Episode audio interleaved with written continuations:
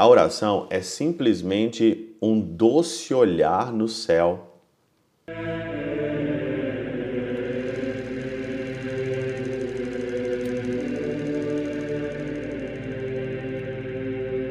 Pai do Filho e do Espírito Santo. Amém. Olá, meus queridos amigos, meus queridos irmãos. Nos encontramos mais uma vez aqui no nosso Teoses. Viva de Coriés, o Percor Maria. Nesse dia 20 de fevereiro de 2024, nós estamos então nessa terça-feira da nossa primeira semana aqui do nosso tempo quaresmal. O evangelho de hoje, nós continuamos aqui em Mateus, no capítulo 6, versículo de 7 a 15.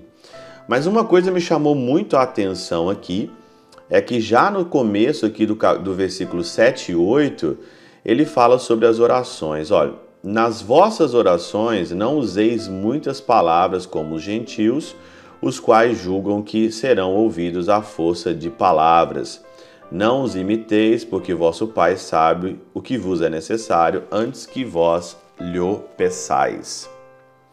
E aqui então, olhando a catena áurea, eu aqui, né, adoro, amo demais São João Crisóstomo, ele diz o seguinte: o Senhor nos adverte para a gente tomar cuidado com os discursos vãos na oração.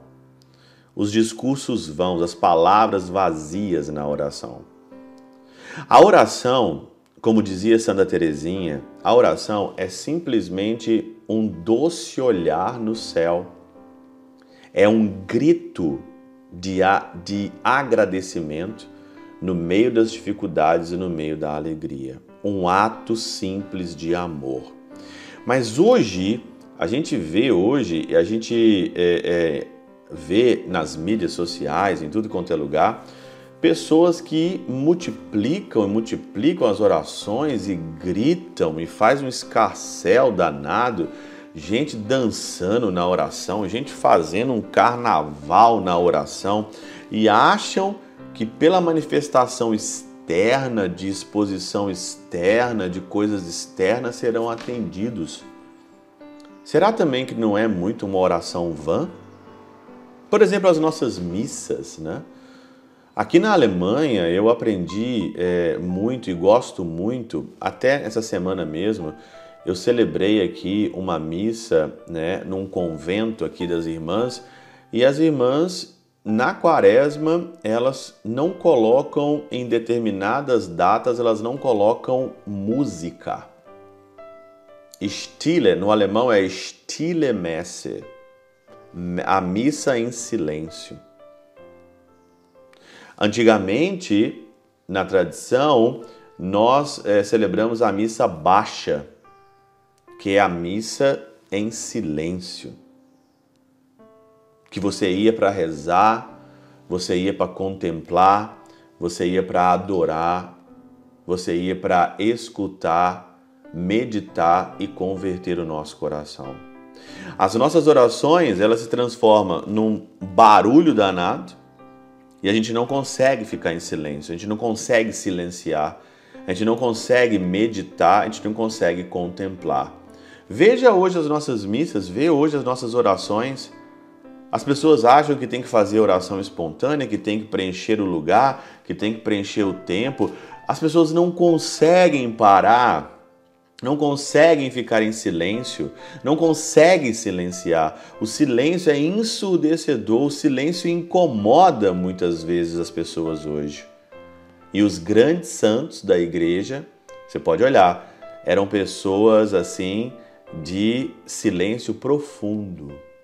Eram pessoas de contemplação, pessoas de meditação, pessoas que meditavam, pessoas que ficavam em silêncio, ficavam com Deus. A gente encontra o Senhor no deserto e no silêncio. O Senhor não está no barulho, o Senhor não está na confusão, o Senhor não está nesses lugares aonde a gente acha que tem que bater palma, tem que gritar gritar, estribuchar, cair no chão, fazer um teatro, um circo danado para Deus então ali atender. Eu me lembro muito bem lá de Segundas Reis, né, quando Elias ele caçoou, tirou sarro dos deuses de Baal, quando veio fogo do céu, os deuses de Baal ficaram lá fazendo a dança da chuva, sei lá o que fizeram, bateram o tambor e não vieram nada e Elias zombou. Será que as nossas orações elas não estão muito poluídas por um neopentecostalismo? Nós não somos aqui evangélicos, nós não somos crentes, nós não somos, somos católicos. Católico tem que aprender a rezar contemplando.